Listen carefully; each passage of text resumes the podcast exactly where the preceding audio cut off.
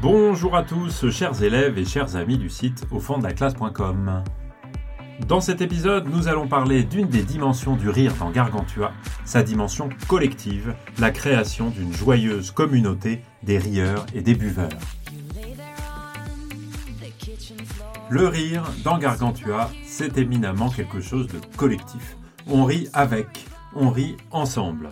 Et c'est vrai dès le début du texte de Gargantua, puisque dès le prologue, le lecteur, c'est-à-dire nous, est apostrophé avec cette expression très célèbre de buveur très illustre. Et vous, vérolé très précieux. Alors, on va s'attarder surtout sur la première expression, buveur très illustre, qui euh, crée tout de suite une connivence, une comitas, comme on dit en latin, c'est-à-dire un état d'esprit de compagnon, euh, de copain, une communauté des rieurs avec laquelle on rit, et on rit beaucoup, et avec laquelle on boit, et on boit aussi euh, beaucoup. On boit à la santé des uns et des autres, et euh, comment dire, le lecteur créé par le texte, c'est-à-dire celui auquel s'adresse euh, le narrateur Maître Alcofribas depuis le début, c'est un lecteur qui est là pour rire et un lecteur qui est un buveur, qui fait partie de cette communauté. Et cette communauté, évidemment, c'est le texte hein, qui la crée. Euh, et cette figure un peu idéale du lecteur, c'est aussi le texte euh, qui la crée de manière assez évidente. Et à la fin du prologue, le même prologue, hein, le narrateur réclame au lecteur de boire à sa santé et euh, lui demande donc de faire de même. Ça signifie, au sens figuré hein, pour les lecteurs, accepter de rire à ses traits d'humour et de ne pas le prendre trop au sérieux. Et euh, ça va avec un certain nombre d'apostrophes un peu violentes qu'on voit quelquefois. Alors, à la fin du prologue, c'est vite Dan, euh, et les invectives, les insultes sont très fréquentes de la part du narrateur envers le lecteur, évidemment, ce sont des insultes, euh, euh, comment dire, qu'il ne faut pas prendre trop au sérieux. C'est-à-dire que ce sont des insultes comme on s'appelle euh, quelquefois entre bandes d'amis avec des termes qui a priori sont pas positifs, mais qui en fait sont chargés d'affection et sont même à la limite une manière de dire qu'on s'aime, de dire l'amitié et de dire la, connivence et le, lien amical et le lien de, de compagnon. Euh, on peut aussi voir dans Gargantua ce genre de rapport, mais dans d'autres contextes. Euh, par exemple, à Thélème, puisque euh, à la fin, du, à la fin du, récit de Gargantua, on a toute une séquence qui se passe dans l'abbaye qui est créée par Frère Jean, qui s'appelle l'abbaye de Thélème.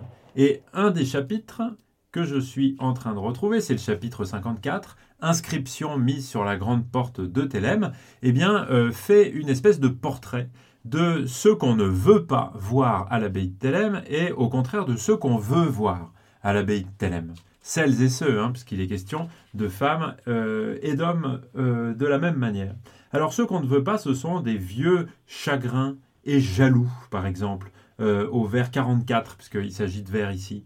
Alors que ceux qui sont souhaités, ils sont on le lit au vers 63, vif, gaillard, joyeux, plaisant mignon, en général tous gentils compagnons.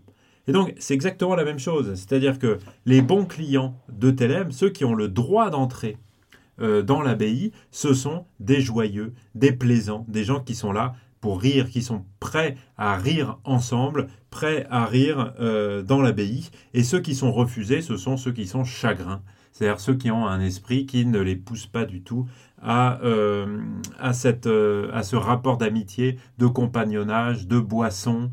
Euh, tout cela, ils sont exclus de l'abbaye de Thélème.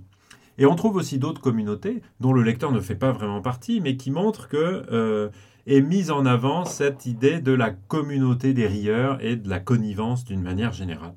On peut penser par exemple au moment où les nourrices s'amusent avec le sexe du jeune géant. Parce que entre elles, elles forment une communauté de rieuses justement qui s'esclaffait de rire, euh, comme on le lit dans ce, passage-là. Et on a un dialogue qui repose entièrement sur la connivence joyeuse entre ces nourrices, puisqu'elles font semblant de se disputer entre elles pour mieux rire ensemble euh, en réalité. Et dans Gargantua, l'aptitude à rire avec les autres est toujours présentée comme une qualité sociale essentielle. Et c'est par exemple parce qu'il est joyeux que frère Jean est tellement apprécié par ses compagnons. Euh, on peut penser au passage où le narrateur dit et frère Jean de rire, jamais homme ne fut tant courtois ni gracieux. Et ici, gracieux, il faut le prendre dans le, temps, dans le sens de euh, qui est toujours prêt à rire, à rire de bonne grâce devant euh, toute, toute situation qui pourrait, qui pourrait prêter à rire. Et puis, pour terminer sur ce, sur ce thème de la connivence, il faut évidemment reprendre cette expression de buveur très illustre qui est au début du prologue et qui désigne le lecteur pour évoquer la place très importante que prennent les banquets, les repas pris ensemble dans, euh, dans, dans, Gargantua. Euh, l'emblème de ces banquets, c'est évidemment le chapitre 5 euh, qui s'appelle Les propos des bien-ivres, qui donne cette atmosphère collective, harmonieuse d'une communauté où chacun vit et boit ensemble. dans ce chapitre-là, on ne sait pas qui parle, hein, puisque ça n'est qu'un dialogue avec des personnages qui sont complètement anonymes, euh, même si on sait à peu près dans quel contexte ça se fait, c'est Grand Gousier, Gargamel et leurs compagnons avant la naissance de Gargantua, mais ce sont des propos de table, des propos qui sont prononcés par euh, des convives qui ont déjà un petit peu bu et qui disent euh, plus ou moins n'importe quoi. Et en tout cas, ça montre, ça représente cette, cette communauté des buveurs qui sont là pour s'amuser et pour prendre du plaisir ensemble. Ce banquet des bien-ivres du chapitre 5, il est continué ensuite hein, par le banquet de ceux qui attendent la naissance euh, de Gargantua.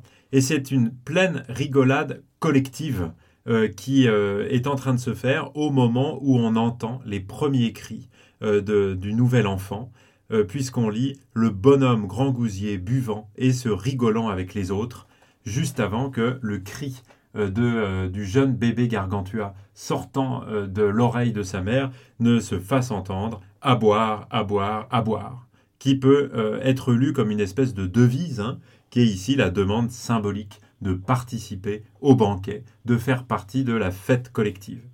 Euh, pour conclure sur, toute cette question de la communauté des rieurs, on peut dire, hein, et je crois que c'est quelque chose de très important, que cette communauté, en réalité, elle regroupe tous les personnages entre eux, euh, comme on l'a dit à certains niveaux différents, mais aussi l'auteur Rabelais, avec le narrateur, Maître Alcofribas, et évidemment le lecteur. Et cette connivence-là, elle concerne absolument euh, tout le monde dans euh, le récit de Gargantua. Voilà en tout cas les quelques éléments que je voulais partager avec vous sur cette communauté euh, des buveurs et des rieurs qui est créée par Gargantua. Je vous invite à retrouver un certain nombre de choses sur le site au fond de la classe.com et je vous dis merci beaucoup de m'avoir écouté. À bientôt. Ciao ciao.